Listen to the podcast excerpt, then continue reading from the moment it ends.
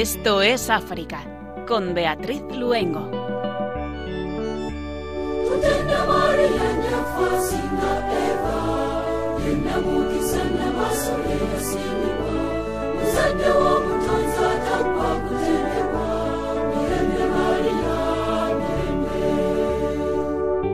Muy buenas tardes a nuestros oyentes de Radio María. Les invitamos a que se queden con nosotros en este espacio en el que unidos en nuestra fe nos unimos a través de las ondas con nuestros hermanos africanos. Hoy en el estudio estamos muy bien acompañados. Están con nosotros Ramiro Viñuales Ferreiro, coordinador de la Fundación Salvador Soler, Masú Boticario y Juanjo Lozano, voluntarios de esta asociación, y Francisco Aguado Arroyo, secretario de la Asociación Dos Corazones. Muy buenas tardes a los cuatro. buenas. Buenas tardes. Desde aquí les saludamos también Germán García en el control de sonido y Beatriz Luengo quien les habla.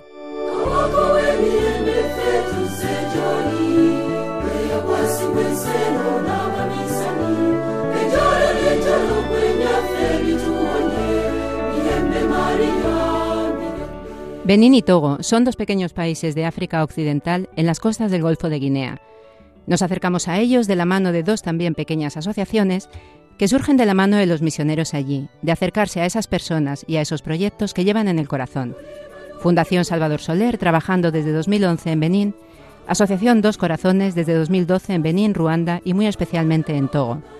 Nuestro compañero Pedro Calasanznan nos contará cómo se vive la Navidad, cuáles son las tradiciones en su país, Guinea Ecuatorial. Y por supuesto esa maravillosa música africana, hoy con las hermanas de San Agustín de Benín el coro EB de Togo y el coro Voces de los Ángeles de Agboville, Costa de Marfil. Comenzamos Esto es África.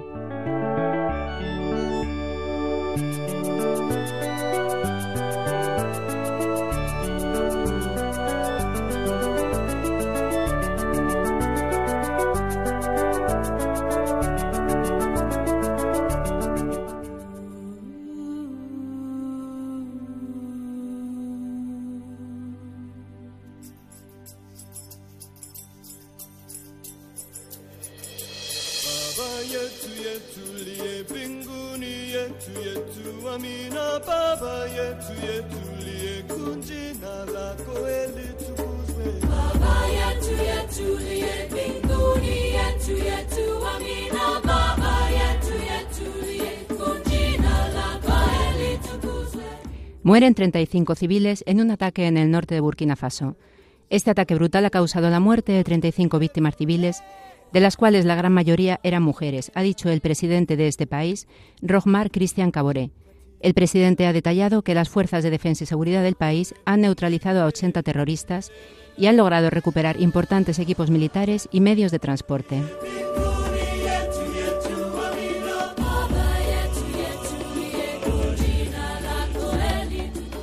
No caigamos en la trampa del tribalismo, advierten los obispos. Continuamos en Camerún. Durante y después de las últimas elecciones presidenciales estamos presenciando un deterioro creciente y muy preocupante del clima social, afirman los obispos de Camerún en carta pastoral, en la que se advierte a los ciudadanos sobre el tribalismo que amenaza con, comprometer la cohesión nacional. En esta misma carta, los obispos invitan a los hijos e hijas de Camerún a despertarse, a comprometerse y a reconstruir. Depende de nosotros, en primer lugar, el querer volver a la escuela de apertura a las diferencias, a la hospitalidad y a la aceptación mutua. De este modo, todos los cameruneses serán bienvenidos en todas partes y se sentirán como en casa en todas las regiones de Camerún.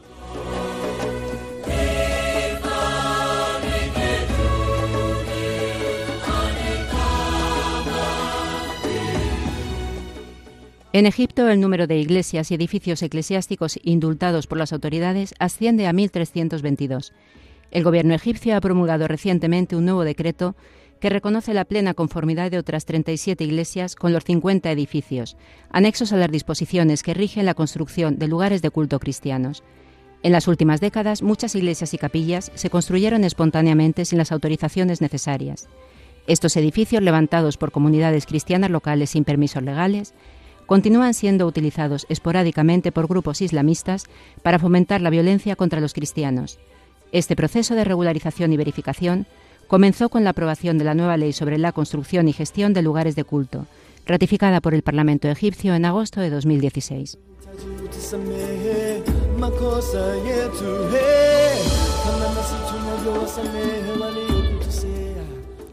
Tras el ciclón, emergencia hambruna, llamamiento de los padres blancos en Mozambique. La población está al borde de la hambruna y la emergencia humanitaria no se detiene. Es la alarma lanzada por los padres blancos nueve meses después de que el ciclón Idai azotara Mozambique, causando graves inundaciones y dejando un rastro de destrucción tras de sí. En las semanas posteriores al huracán llegaron ayudas de otros países africanos, Europa y América del Norte, pero después de varios meses los donantes comenzaron a abandonar el país. Los padres blancos han tomado medidas para ayudar en los campos de Dombe, Tete y Beria, actualmente en condiciones horribles y sin condiciones para vivir una vida digna. El padre John John Itaru, ecónomo de esta congregación en Mozambique, ha lanzado un llamamiento para que no se apaguen los reflectores sobre Mozambique y se continúe mandando ayuda, ya que la población realmente lo necesita.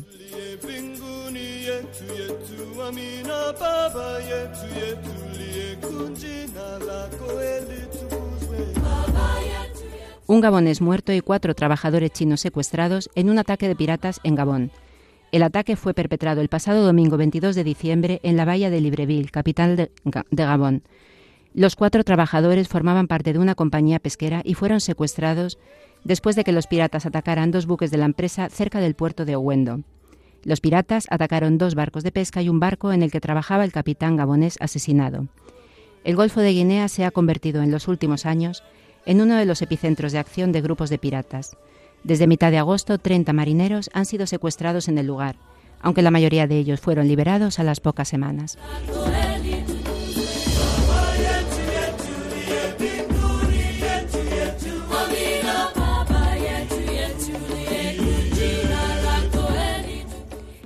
Educación y oportunidades profesionales para discapacitados. El compromiso de los misioneros. Finalizamos en Zambia. Ayudar a personas con discapacidad en Zambia significa ofrecerles apoyo físico y psicológico, pero sobre todo significa ayudarles a superar el estigma social que les rodea. Estos son los objetivos de la Asociación Papa Juan XXIII y de las Hermanas Franciscanas Misioneras de Asís, que en colaboración con la ONG CELIM han creado un proyecto dirigido al mundo de los discapacitados. El plan llamado Disability tiene como objetivo mejorar la oferta educativa, asegurando una educación de calidad, estructuras adecuadas y maestros capacitados, y como objetivo aumentar las oportunidades de trabajo para discapacitados, ofreciendo una atención médica adecuada. El proyecto incluye la colaboración con el Ministerio de Salud para llevar a cabo actividades de sensibilización a través de conferencias.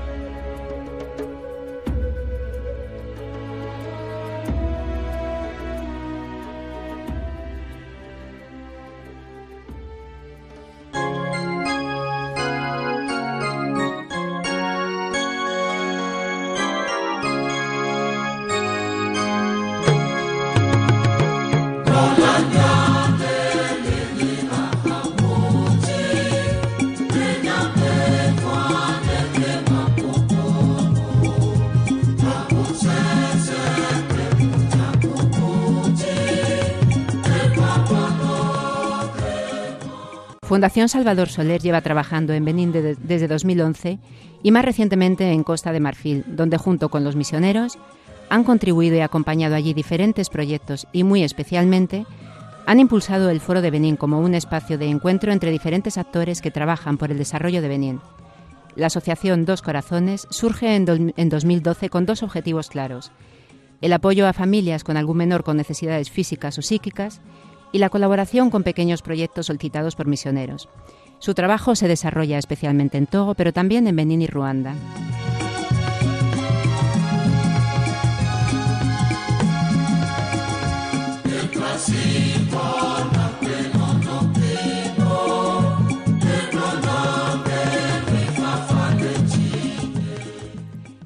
Están hoy con nosotros acompañándonos en el estudio Ramiro Viñuales Ferreiro, coordinador de la Fundación Salvador Soler, Masú Boticario y Juanjo Lozano, voluntarios también de esta fundación, y Francisco Aguado Arroyo, secretario de la Asociación Dos Corazones. Muy buenas tardes de nuevo.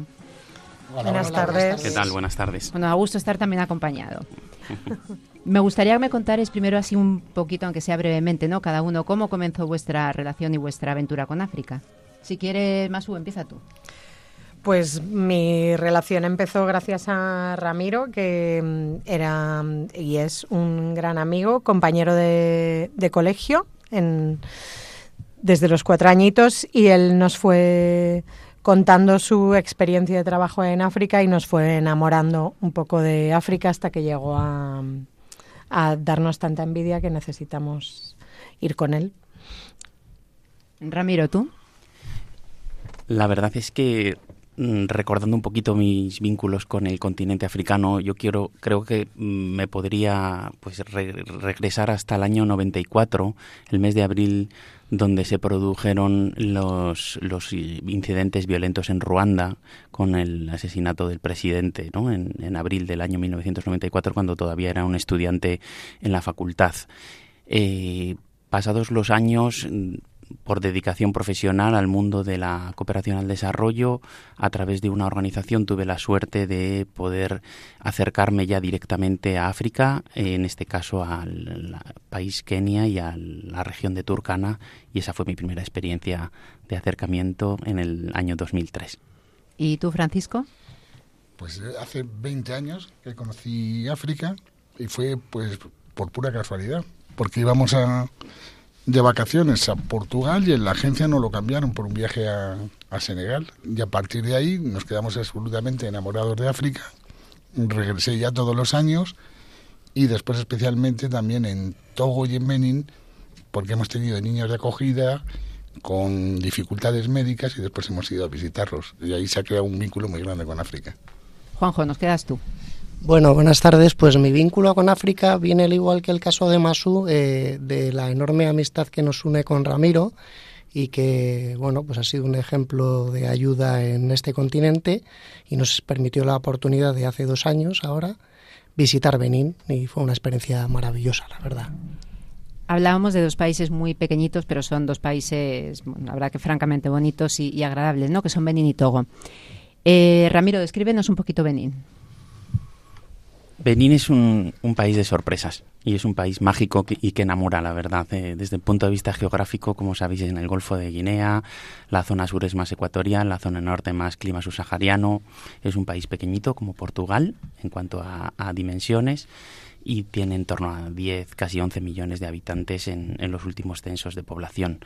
La principal característica para mí de Benín es la acogida de la gente lo que yo he ido percibiendo en estos últimos años de experiencia y de visita, más allá de las dificultades cotidianas o de las problemáticas, esa acogida, ese cariño, esa cercanía y, bueno, me sorprende muchísimo también la cantidad de etnias diferentes que hay, la cantidad de lenguas variadas, que cada una de las etnias creo que llegan a ser 52 diferentes lenguas. Y por último, un poco como resumen más llamativo, es la la realidad de la religión tradicional o el vudú que está como muy impregnada en la vida cotidiana de la, de la gente, más allá de sus confesiones católicas, musulmanas, la religión tradicional es un elemento importante en, en ellos. Bueno, básicamente así como un, primer, una primera fotografía de, de Benín.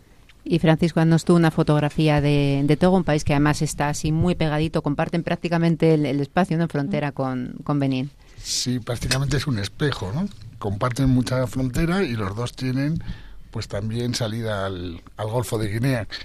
Son, pues la comparación es exactamente la misma. Un país también muy alegre y donde te cautiva la, la gente y, las diferencias que hay entre ellos también. Cuéntanos, Ramiro, cómo surge la Fundación Salvador Soler y, bueno, luego, Francisco, nos comentas tú cómo surge Dos Corazones y por qué la elección de estos dos países.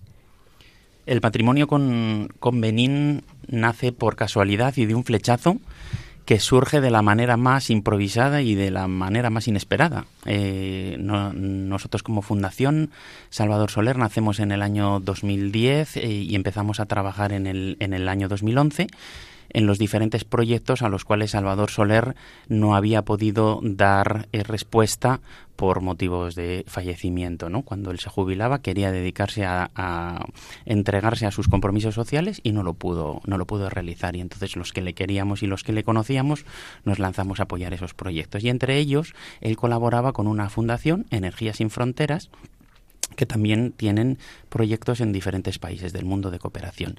Y en este caso, la única condición que yo planteé fue que fuera un país africano donde la Fundación Salvador Soler iba a empezar a colaborar.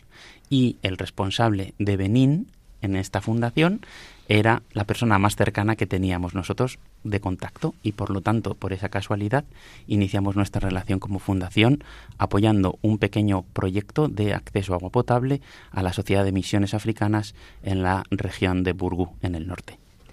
Y en cuanto a la Asociación Dos Corazones, porque también surgió un poco por casualidad. Sí, todo fue por casualidad. Como he comentado antes, eh, nuestra relación con África, principalmente mi mujer y, y mía, pues eran con niños de acogida y teníamos niños de acogida de Togo y de Benin que pasaron mucho tiempo en España con nosotros y fuimos a visitarlos. Y eran unas visitas también muy difíciles, no sabíamos ni, ni dónde vivían en esos momentos y quien nos acogió y nos ayudó mucho pues fueron las misioneras comboñanas. Y así surgió porque los niños que iban conociendo, eh, las misioneras nos planteaban también la necesidad de ayudar. Hay mucha gente allí y particularmente no podíamos y así surgió. Y surgió incluso el día de la Asunción de un niño discapacitado, Juan Eudes, que es el, el santo de los dos corazones. Por ahí viene el nombre de la asociación. ¿Cuáles son las líneas de trabajo de... Cuéntanos primero de Dos Corazones. ¿Qué líneas de trabajo tiene? Porque son dos, apoyo familias, apoya proyectos. Sí, exactamente. Las demandas que nos llegan o las peticiones que nos llegan de ayuda sobre todo para niños discapacitados y para, para ayudar a sus familias pues con proyectos de trabajo principalmente es en, en el campo las misioneras que nos quien llevan las, eh, todas las circunstancias de estas familias y se hace un, un estudio de cómo se puede cómo se les puede ayudar formar o incluso en esas familias eh, organizar algunos también talleres o medios de vida para que puedan para que puedan salir adelante. ¿Y en Fundación Salvador Soler?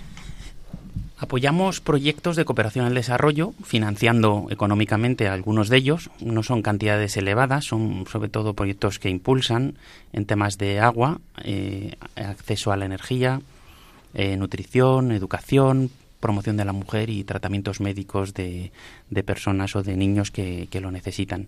Ese fue nuestro, nuestro trabajo, por decirlo así, cotidiano de, de, de cooperación al desarrollo en Benín, generalmente con contrapartes misioneras que están trabajando desde hace muchos años y con mucha presencia en las zonas más remotas del, del país.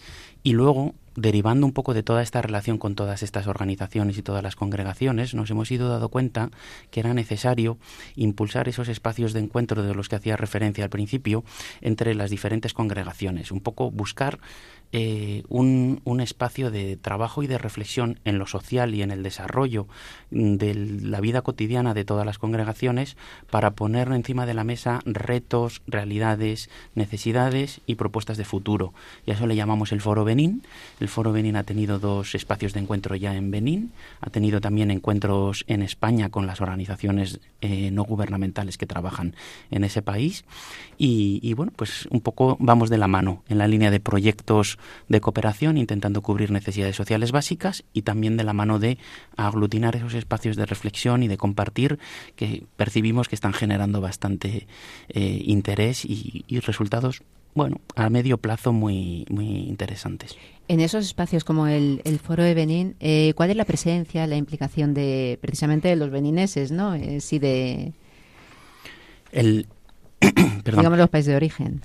En, en el Foro Benín, la verdad, encontramos una importante presencia de congregaciones religiosas con misioneros y misioneras extranjeros que llevan muchos años delegando también, en, incorporando a esos foros o a esos espacios de encuentro a eh, religiosos locales de las diferentes congregaciones. Tenemos una cada vez mayor presencia religiosa de nativos de África Occidental fundamentalmente, pero también encontramos algunos africanos de África de, del Este que, que intentan pues eh, asumir y, y, apropiarse de, la actividad misionera y social de la Iglesia en esa zona de Benín. Y aparte, esos espacios de encuentro también nos han puesto en contacto con algunas organizaciones locales de Benín, en la cual hay presencia mmm, prácticamente mayoritaria de benineses que intentan también impulsar el desarrollo de su región o, o de su ciudad o de su, o de su comunidad. ¿no?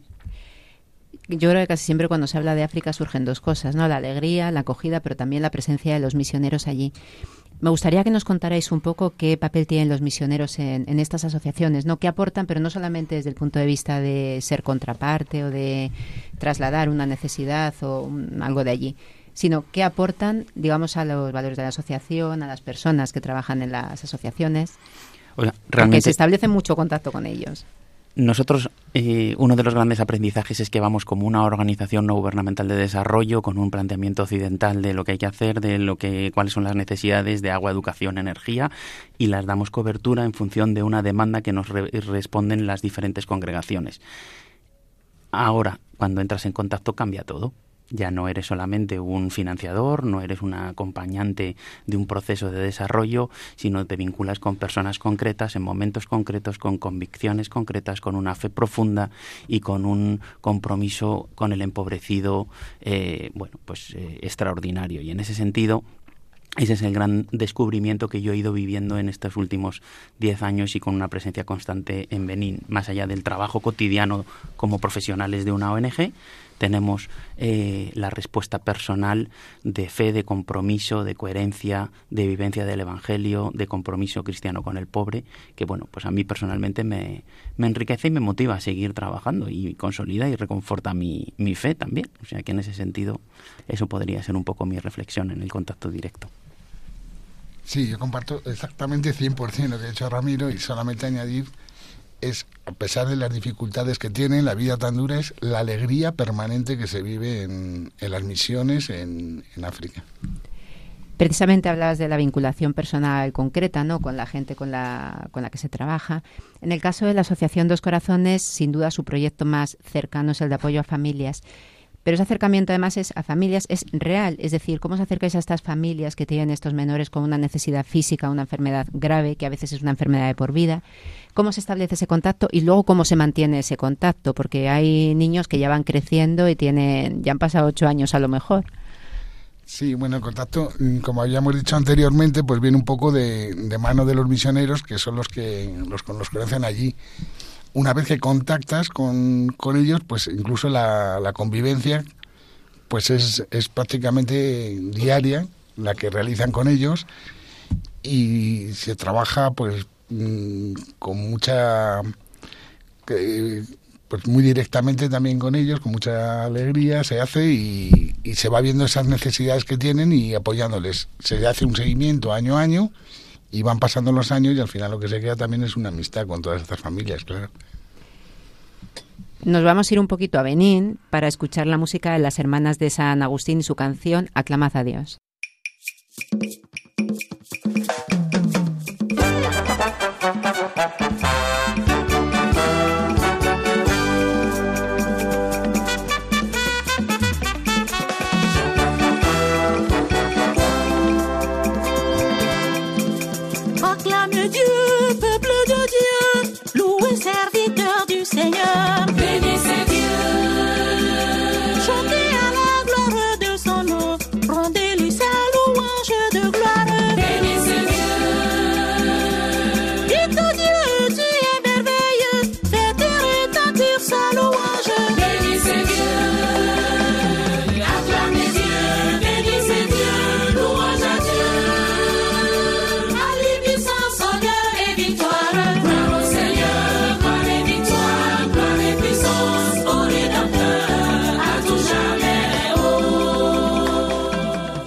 Continuamos con Ramiro Viñuales Ferreiro, coordinador de la Fundación Salvador Soler, Masu Boticario y Juanjo Lozano, voluntarios de esta fundación, y Francisco Aguado Arroyo, secretario de la Asociación Dos Corazones, y con ellos nos estamos acercando a Togo y a Benín.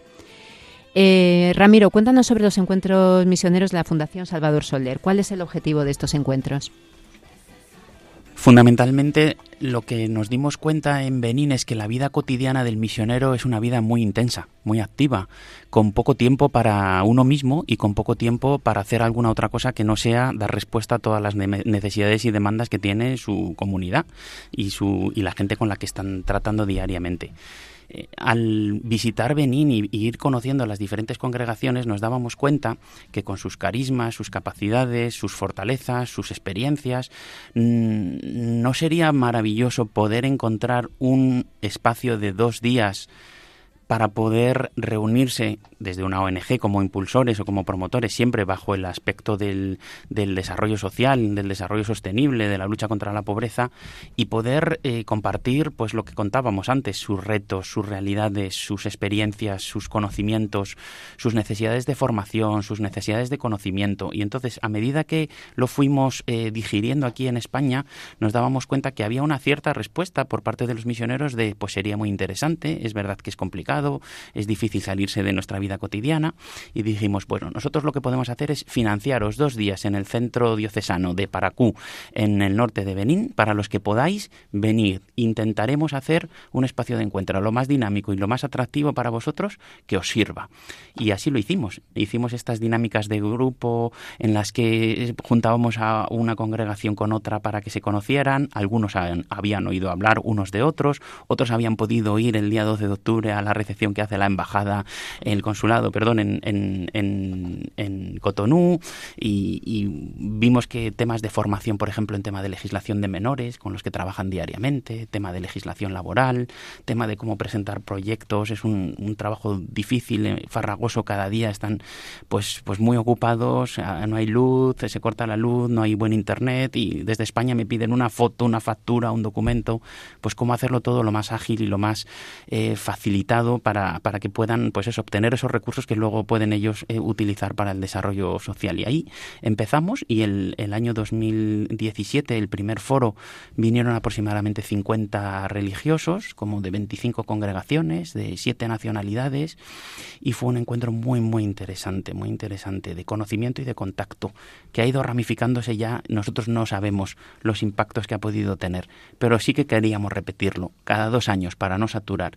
Y este año, en el mes de febrero hemos vuelto a realizar un segundo foro Benín donde han venido 75 religiosos y religiosas de 11 eh, nacionalidades, de casi 40 congregaciones religiosas, con lo cual entendemos que ese espacio es un espacio por ahora necesario reducido en cuanto al tiempo, pero que tiene su base de contacto, salir de nuestra realidad, repensar un poco y hemos visto ya procesos de evaluación que te puedo, os puedo contar más tarde y un poco cuáles son los, los retos que se parecen bastante en casi todas las congregaciones a pesar de sus carismas. te estoy escuchando y, me da que pensar desde el 2011 que comenzasteis en Benín ahora, ¿no? Con todo lo que estás comentando. ¿Notáis que se ha dinamizado mucho, que hay mucho más movimiento en lo que se refiere a, bueno, ser ellos el propio motor, ¿no? De su desarrollo, de encuentros, de proponer cosas, de... ¿Existe un cambio desde el 2011 ahora en cuanto a, a las misiones, a las congregaciones que hay allí, la propia sociedad civil? Masu, ¿qué nos quieres decir?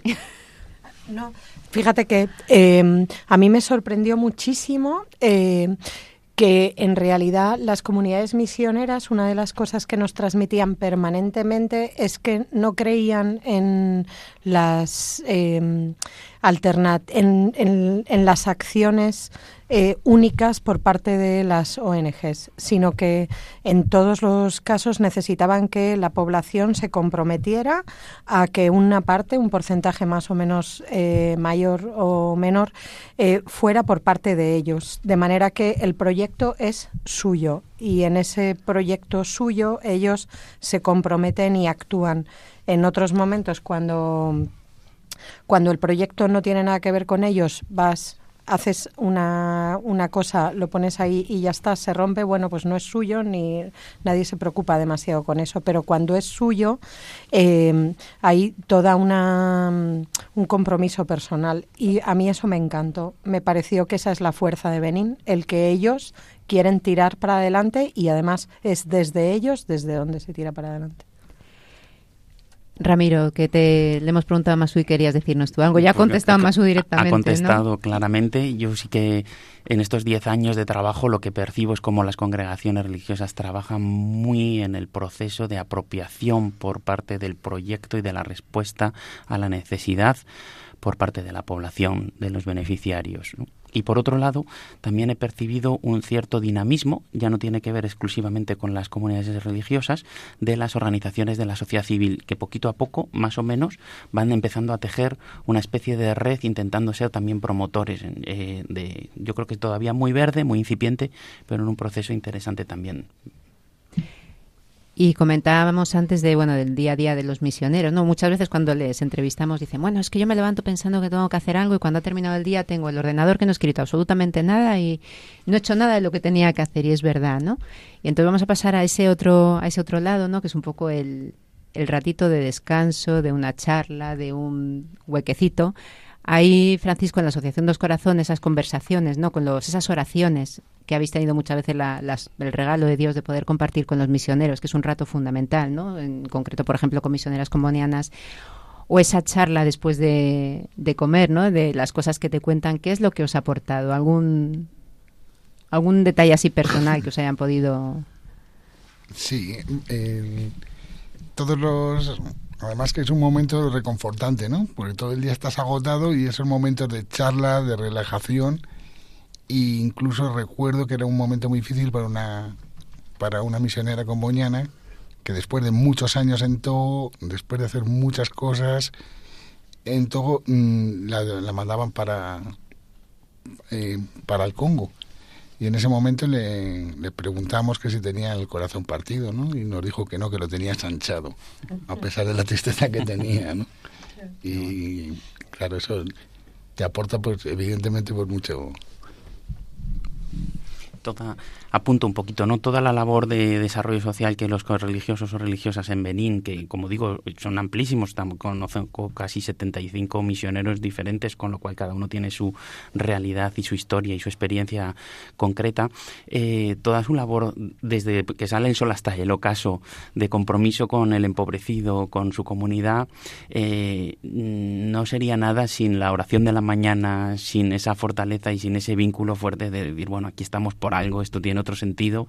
Nuestra cara A es nuestra fe y nuestra evangelización, nuestra cara B es el impacto del desarrollo social que lo lo que exige esta cara A de nuestro compromiso de evangelización claramente lleva a superar las necesidades y a compartir con el empobrecido su realidad. Y si su realidad es la falta de agua, yo como congregación misionera no voy a eh, dejar pasar eso. Voy a intentar construir conjuntamente que os apropiéis de vuestras necesidades, que os consideréis que tenéis ese derecho para obtener agua potable y con ese proceso de apropiación, pues si yo puedo canalizar fondos desde España a una congregación religiosa para que se haga un pozo y esa comunidad tenga agua, pero es todo un trayecto y está basado en ese motor fundamental de cada día que por lo menos a mí también me da, que es compartir la oración de la, de la mañana con los religiosos y las religiosas. De la mañana y, yo diría también la de por la tarde, porque a veces estás compartiendo la oración con, con ellos y es impresionante cómo mm, en la oración, o sea, en sus peticiones, piden por cada detalle, por cada persona, por cada necesidad. Parece que no se les olvida absolutamente nada, ¿no? Y,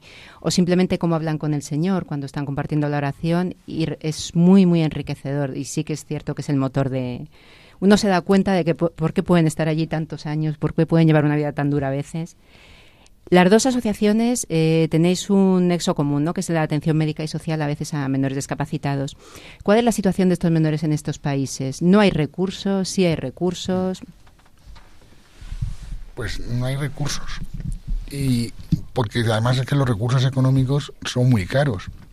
Es decir, incluso un niño de una familia media, en el momento que tenga un problema de este tipo, no va a poder. La familia ni poder acceder a las operaciones médicas, si son complicadas, no van a poder ni siquiera hacer frente muchas veces el transporte, porque los centros que están especializados están lejos, y cuanto menos las familias humildes.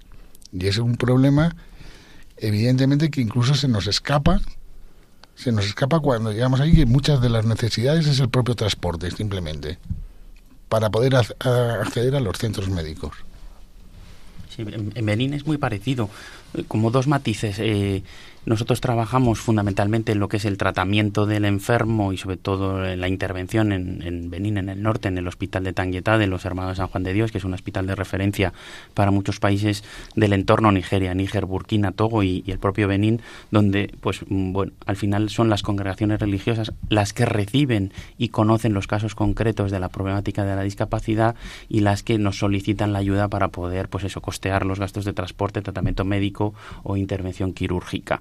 Hay un punto que en Benín sí que he ido percibiendo con los años y es que muchas veces las familias cuando tienen una, un hijo con algún tipo de, discapacidad, ¿no? Eh, los consideran los niños brujos o los niños que, que por un mal de ojo, por alguna cuestión de brujería, no, no son buenos para esa familia. Entonces muchas veces intentan desprenderse de ellos y en muchas ocasiones los entregan a los religiosos para que ellos los asuman. Otras veces pues hay hasta asesinatos y infanticidios, o sea que es una situación complicada en, en lo que yo he ido percibiendo en el, en el Benín. Y claro, luego mantener y cuidar y atender eh, en, estos países, en Benín concretamente, a pues un, un niño, un hijo con esta discapacidad. Pero sí, lo que más llama la atención es todo el tema de los de los niños sorsí que le llaman, ¿no? Los niños brujos y cómo las congregaciones religiosas intentan ir trabajando poquito a poco en la atención, en la acogida, en el cariño y en el desarrollo de estos de estos chavales que en algunos casos, con, pues con por ejemplo Jesús Fernández de Troconiz que lleva 47 años en Benín, pues algunos niños son hombres adultos ya que han compartido con él toda la vida, ¿no? Y bueno, pues ahí los ves que de brujos tenían poco, pero bueno. Pues en esto es África que nos gusta acercarnos a sitios así y a personas muy concretas, ¿no? Nos gustaría desde la Asociación Dos Corazones que nos contara la, Francisco la historia de dos, bueno, de una niña y de un niño de Achupi y de Roger, un poquito. Mira, la, la historia de Achupi además viene un poquito con lo que decía Ramiro. Con lo que está diciendo Ramiro. Sí, es una niña que es sordomuda y tiene todo el cuerpo absolutamente quemado. Entonces, esta niña en una fiesta que hicimos en, de Navidad, la hicimos en, en la misión y nadie se le acercaba, ningún niño se, se le acercaba.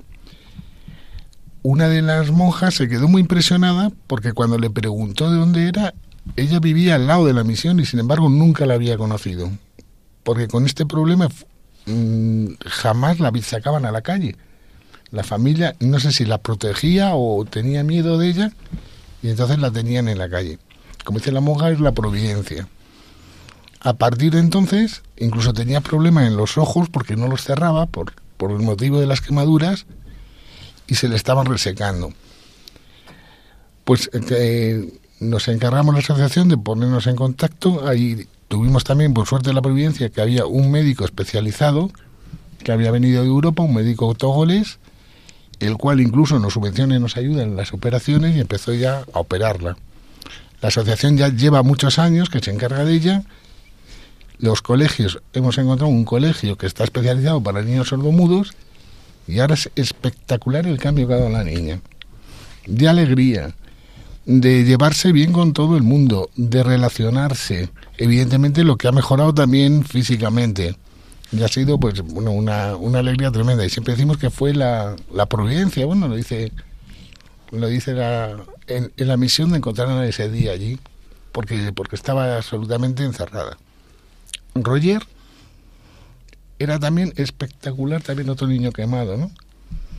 Este niño entró a hacer hacer pis donde siempre hacen los niños, que es en la calle, y en, África se quema toda la basura en, en, la calle. Entraron dos niños y algo explosionó.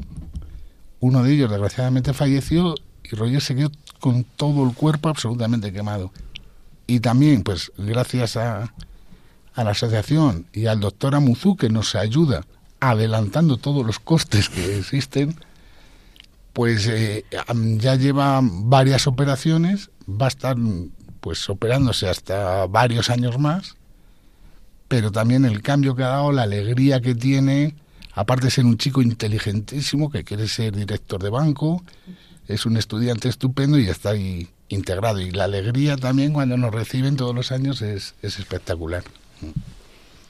En Fundación Salvador Soler ahora estáis empezando a trabajar en Costa de Marfil. Eh, ¿Cuáles van a ser vuestros proyectos allí?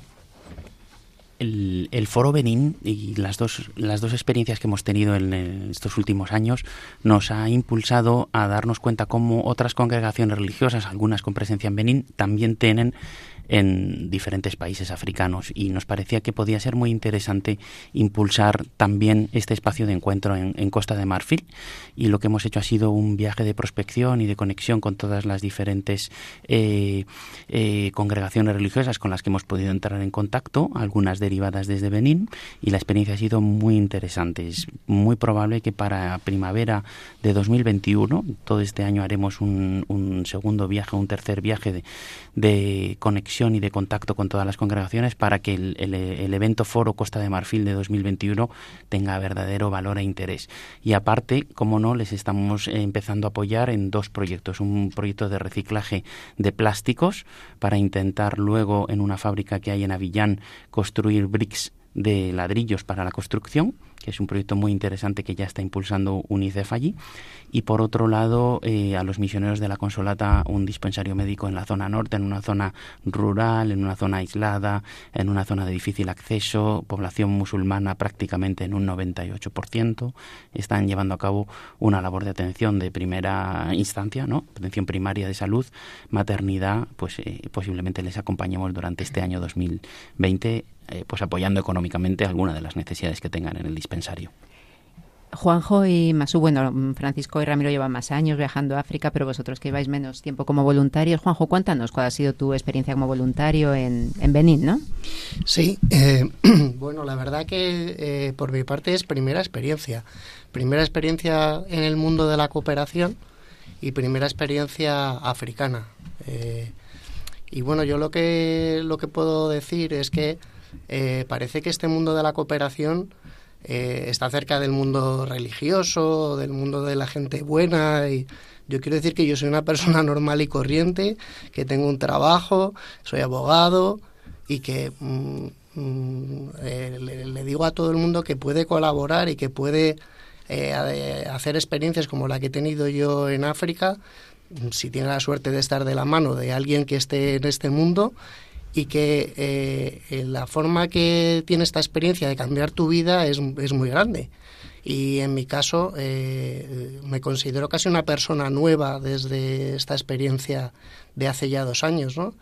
Y en mi día a día y todos los días recuerdo mi viaje a África, recuerdo las experiencias que hemos tenido y bueno, pues seguimos enganchados con cositas que queremos hacer, colaboramos con Ramiro y, bueno, lo que quería de verdad es animar a que, pues a eso, a que esto no es una experiencia solo de unos pocos que están en el mundo quizás más religioso, sino que cualquiera puede, puede ayudar y cualquier ayuda es bienvenida en un sitio donde te acogen con una alegría inmensa y donde parece que todo te va a dar mucho miedo, pero el miedo de verdad se acaba en el momento que dejas el, el avión, ¿no?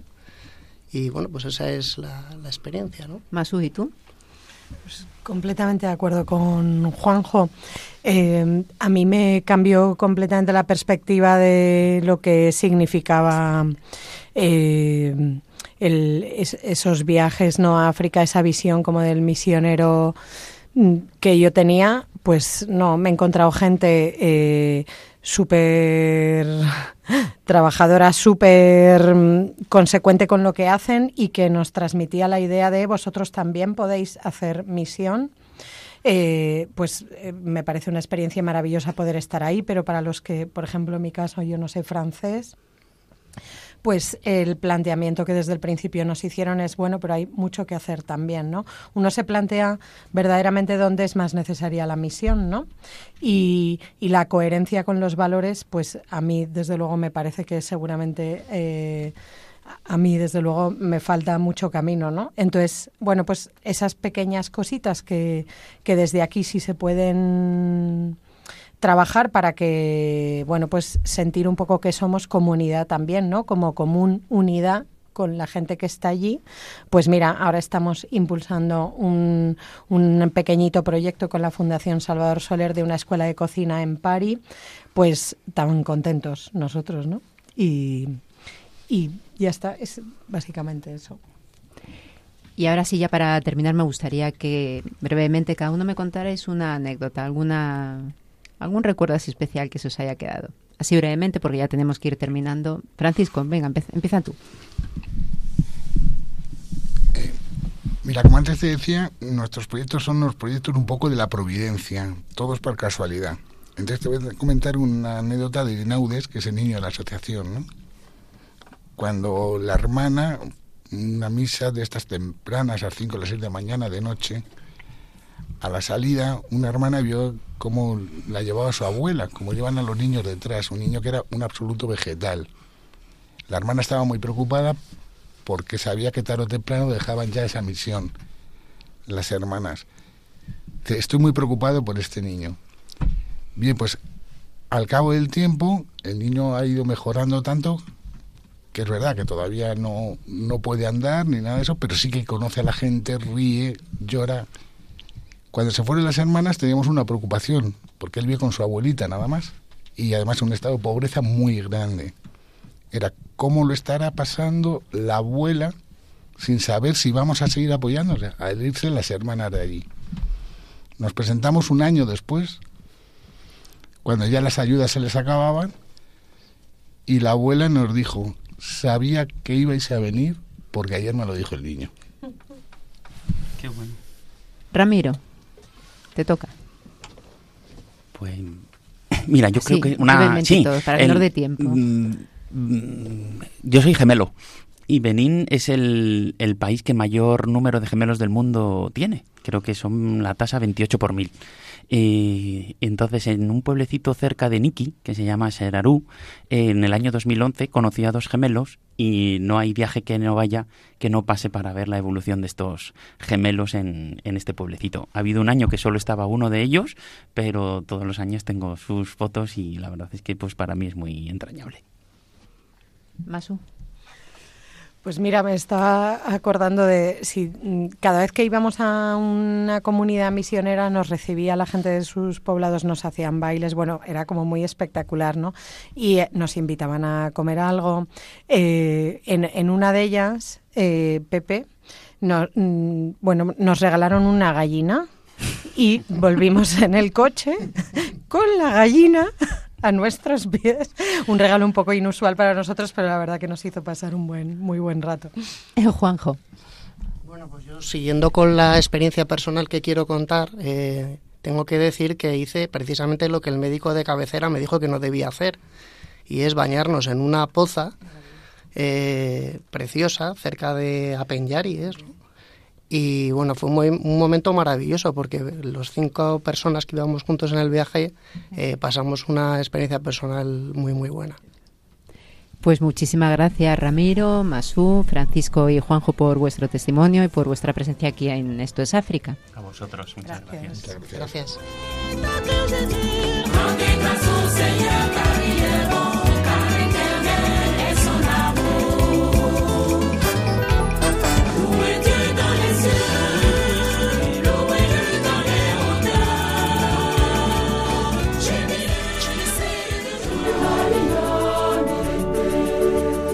Estás escuchando el programa Esto es África con Beatriz Luengo.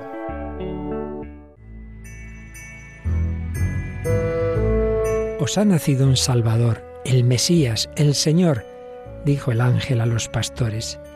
Radio María transmite cada año esta buena noticia. Gratis la hemos recibido, gratis queremos compartirla y decir a cada hombre, también para ti ha nacido Jesús es tu Salvador. Te quiere sacar de tu desesperanza, de tu tristeza, de tus esclavitudes, de tu egoísmo, de tus situaciones de muerte. Para seguir haciéndolo necesitamos tu ayuda, tu oración, compromiso voluntario donativo, pequeño o grande. Puedes informarte de cómo colaborar llamando al 91 822 8010 o entrando en nuestra página web radiomaria.es. Así podremos llegar a todos los hombres y decirles de corazón, Santo y feliz año nuevo. El otro día en el coche iba escuchando en Radio María un sacerdote que decía que el nacimiento del niño Jesús es el amor de Dios a cada uno de nosotros. Y qué bonito que esta buena noticia del nacimiento del niño Dios pueda llegar a todos y que lo haga a través de la Madre de la Virgen María. Así que os animamos a colaborar con nosotros, con la Radio de la Virgen y muchísimas gracias. Guinea Ecuatorial, al ser un país colonizado por, por España, eh, digamos que la, manera de celebrar la Navidad es bastante, es bastante similar, ¿no? Muchas personas eh, se reúnen este día eh, con la familia, hay muchos que vienen de lejos, los que se encuentran, por ejemplo, en las capitales, se trasladan a los pueblos para encontrarse con, con, los abuelos, encontrarse con los primos, encontrarse con, con, con la familia y, se vive de una manera especial, especial en el sentido cristiano también, porque estamos hablando de un país donde el 90% de habitantes es eh, católica, no es cristiano católico, entonces pues se vive de una manera bastante especial. Ya sabes que las celebraciones de, de, las fiestas, las misas en, eh, en África, pues digamos tienen su peculiaridad. ¿eh? y al ser una celebración tan importante, el nacimiento del Hijo de Dios, pues se vive con, con mucho fervor. Eh, son preparaciones que, empiezan desde, desde Adviento, que diría yo. Eh, los grupos de, de, las parroquias, los grupos eh, juveniles, pues llevan a cabo diferentes actividades, tanto en la parroquia como en el entorno, en los pueblos. muchas veces el día 25, la mañana del día 25, después de la misa del gallo al día siguiente, y eso es otra cosa la misa del gallo, eh, nosotros, aunque uno eh, salga, yo que el 24 y esté por ahí, sabe que a las 12 en punto tiene que ir a misa. Y es algo que, hasta ahora todavía me sigue sorprendiendo. Eh, muchos lo toman tan en serio que pase lo que pase, da igual el lugar donde te encuentres, siempre y cuando tienes que acudir a, esa misa y, y, festejar ¿no? este día, este momento, el nacimiento del Hijo de Dios con, toda la comunidad cristiana. A nivel de, la familia, pues se preparan muchas cosas, mucha, mucha comida, se disfruta en familia y, cada uno, pues, como digo, aporta pues lo, lo que tiene y ya que se entiende que en principio, pues, eh, hay muchas personas que no, que no tienen mucho para, para, para, para, aportar, para vivir, hay muchos que tal vez no trabajan y, y la naturaleza, ¿no? En ese caso la naturaleza pues nos da, nos da bastante porque muchas veces los abuelos, las abuelas eh, que trabajan la finca, gran parte de lo que se come este día viene de ahí, viene del trabajo de la finca. Por eso eh, las navidades son muy especiales, son muy especiales porque coincide también con el tema de las vacaciones que muchos eh, hijos, muchos, muchas personas, muchos niños, jóvenes que suelen estar, pues, mm, por ejemplo, en las capitales, en las grandes ciudades, eh, se encuentran ya en casa, ¿no? Se encuentran ya eh, en el pueblo y, por lo tanto, ayudan, ayudan a, los abuelos, ayudan a los padres a trabajar las fincas, a trabajar, a preparar todo para que este día eh, puedan disfrutar en, en, familia. Y así es como más o menos podría explicar un poquito cómo se celebra, ¿no? Cómo se celebra la Navidad, las fiestas Guinea Ecuatorial. Lo que varía, en este caso, suelen ser eh, suele ser la, la, celebración del Año Nuevo. La celebración del Año Nuevo ya es un poquito más peculiar. Y por otra parte, estamos hablando de Guinea Ecuatorial, que es un país que tiene diferentes eh, tribus y cada tribu pues tiene una manera de hacer las cosas eh, una, concreta. O sea, hay tribus, por ejemplo, los bubis, que en esas fiestas de Navidad y Año Nuevo normalmente hay una celebración, tienen una celebración especial, el bonco que llaman. Eh, es una persona que se disfraza con unos atuendos peculiares y, luego hay un grupo detrás de esa persona y así es como salen cantando, vamos, pueden coger, eh, por ejemplo, la avenida principal de la ciudad y van cantando en plena carretera eh, con instrumentos tocando y es una maravilla verlo. Y los coches, claro, se paran y, y, y, lo respetan, que, que, también es, es, importante. Y como digo, son diferentes eh, culturas, diferentes eh, tradiciones, son diferentes tribus, diferentes clanes, y cada clan, cada, cada tribu, pues eh, tiene una manera de celebrar tanto la Navidad como el Año Nuevo diferente a la otra. Pero lo más importante y lo que coincide es que todos eh, intentan estar en familia esos días. Eh, se intenta que cualquier persona, da igual el lugar donde esté, pues acuda al pueblo, sobre todo, porque en el pueblo es donde se vive más y donde se celebra más la, Navidad. Después de, la misa, pues eh, la gente se reúne, eh, están todo el día bailando, es, es, una fiesta, es decir, es, es una fiesta. Y en familia siempre, y nosotros lo vivimos así.